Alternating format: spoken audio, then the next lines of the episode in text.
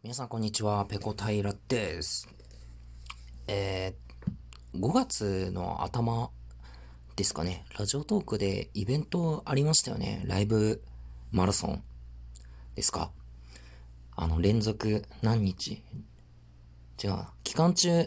何回か以上ライブやると、こう、Amazon ギフトもらえますよっていう、あれですね。で、僕もそれ、やり、やってですね、えー基準到達して、3000円分の Amazon ギフトをもらったんですよ。で、もらって、さて何を買おうってなったんですけど、なんかこう形に残るものがいいなと思って、本を買おうと思ったんですね。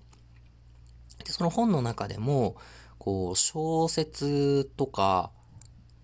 それから新書みたいに、まあ一回読んだら、まあその後はなかなか読み返さないよねっていうものじゃなくて、こう調べ物とかで手元に、あの置いておけるような、そういう本がいいなと思って、えー、ディスクガイドを買いました。ディスクガイドって、こう音楽の作品、アルバムなんかを、こう紹介してくれてる本なんですけども、えっと、僕がですね、今回買ったのが、ブルースっていう音楽ジャンルのディスクガイドなんですよ。なんでブルースの本買ったかっていうと、僕、あの、音楽好きなんですけど、ブラックミュージックの知識が全然ないなって最近、あの、人の話とか聞いてて、あの、痛感して、ちょっとこれは、あのそちらの世界にも触れてみようって思ったんですね。で、その時に、えー、まあ、ブラックミュージックのルーツの、まあ間違いなく一つではあると思うんです。ブルースって。今のね、あの、ブラックミュージックいろいろあるじゃないですか。ジャズとか、えー、ソウル、ファンク、えー、果てはヒップホップまでいろいろあると思うんですけれども、まあそういうものの、えー、ルーツの一つでは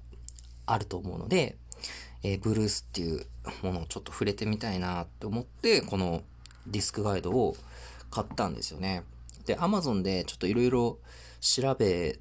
てですね、このディスクガイドもいろいろあるので、どれにしようかなって思ったんですけど、まあ、とにかくめちゃめちゃ詳しいやつがいいなって思って、こう、初心者向けの、あの、入門100選みたいなやつじゃなくて、もうがっつりもう、クロートでも、これ一冊あれば十分だよっていうようなのを選びました。で、その本っていうのが、えースペースシャワーブックスから出てる、ブルース CD ガイドブック2.0っていう本なんですよ。小出仁さんっていう方が、えーまとめられた本なんですけれども、もういろんな人のレビューとかを見て、もうほんとこれ一冊あれば、あの、お釣りが来るぐらいいい本ですと。えー素晴らしい出来ですというふうに、えーコメントしてるのが多かったので、えーとですね、これをちょっと買ってみました。ブルース CD ガイドブック2.0ね。これもともと何年かな？うーんと、ちょっと待ってください。今ですね、これ見てるんですけど、えーっと、1995年に最初のエディションが出たんですよ。で、その後に、えーっと、2000、あ、違う、ちょっと待って。何年だ、何年だ。えっと、初版が、えーっと、2006年。だから、95年に最初のやつが出て、その後に、えー2006年に2.0っていう形で、まあ増強して、えー出たものらしいんですね。うんうんうん。なるほどね。で、この本すごいのがですね、えっ、と、ページ数で言うと、500ページぐらいあるんですよ。500ページぐらいあって、紹介されている作品が、なんとですね、1772枚 の、えー CD ですね。CD で手に入るものが、えー紹介されています。すごいですよね。1772枚って。1日1枚聞いたとしても、うーん、5年近くかかるってことですよね。1日1枚毎日聞き続けたとしても、5年近くかかるっていう、まあ、膨大な情報量なんですよね。でも、量が多いからといって1枚1枚、こう、あの、2、3行ぐらいの解説になってるかっていうとそうではなくて、きちんとあの収録曲とかもね、何曲目に何が入ってるとかっていうのも、え書いてあるものもある。特に多分重要なものとかは、1曲目から10曲目まで何曲目に何が入ってますって書かれてたりとかね、あの、ちゃんとしてるので、すごく、うーん、なんか辞書的な使い方もできるなって思いました。うん。レイアウトとかも見やすくてすごくいいですね。で、ちょっと、あの、意外だったのが、えっ、ー、と、ここで紹介されている作品、まあ、CD で手に入る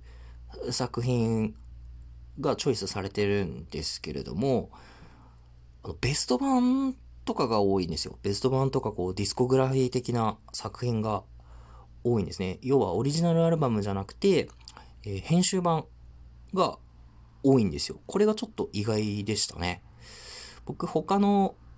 音楽ジャンルでもこうディスコグラフィー、ディスコグラフィーじゃないや、えっとディスクガイドを持ってるんですけど、そこでは基本的に、うーん、オリジナルアルバムが中心に紹介されてたんですよ。スタジオオリジナルアルバムですか？ライブ版とか、そのコンピレーション版とかじゃなくて、スタジオアルバムに、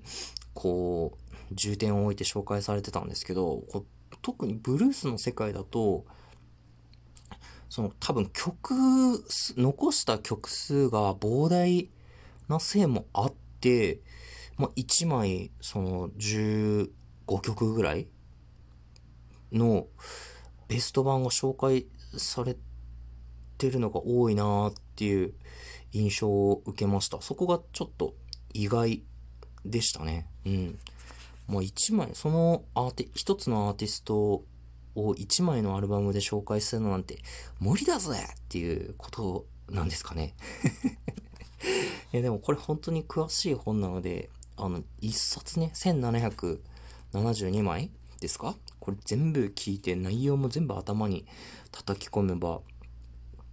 あのー、ちょっとはね ちょっとはブラックミュージック詳しい人とお話ができるようになるかななんて、あの、楽しみにしながら今読んでます。で、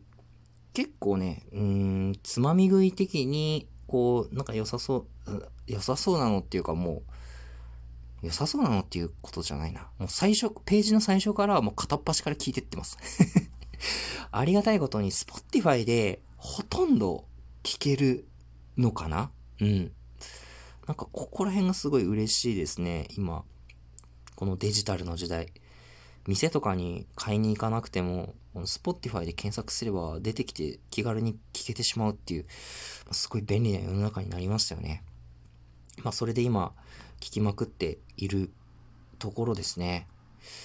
ただ古いものだと、1920年代とかに録音された作品とかもあるんですよ。この時代、1920年代ってもう今から100年ぐらい前じゃないですか。やっぱさすがにね、そのぐらいの時代だと、ちょっとノイズがひどかったりとか、音質がちょっと悪すぎたりとかして、名盤と言われてる作品でも、そこぐらいの時代のものだと、ちょっとまだ自分には、あの、理解するのは時間がかかるなっていう ところですね。うん。60年代ぐらいとかになると、かなり音が良くなってくるんですけど、やっぱ1920年代って、ね、第二次世界大戦前ですからね。でもそこの時代の音源が残ってるっていうのはすごいですよね。うん。1920年代って、あれですよね。日本だと関東大震災とか起きた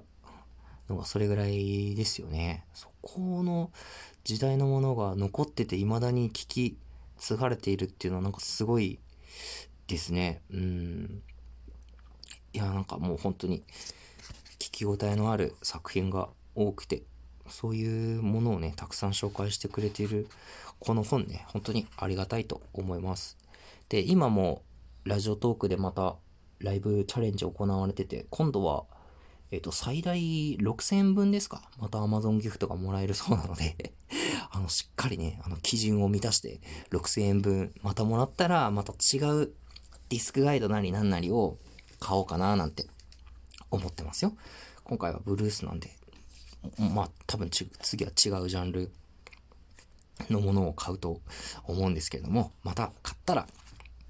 ご紹介させていただきたいと思います。皆さんも天岐阜でこんなもの買ったよっていうのがあればぜひ教えてください。よろしくお願いします。はい、今日の配信はここまでです。次回やれたらやります。それでは、ペロンペロン。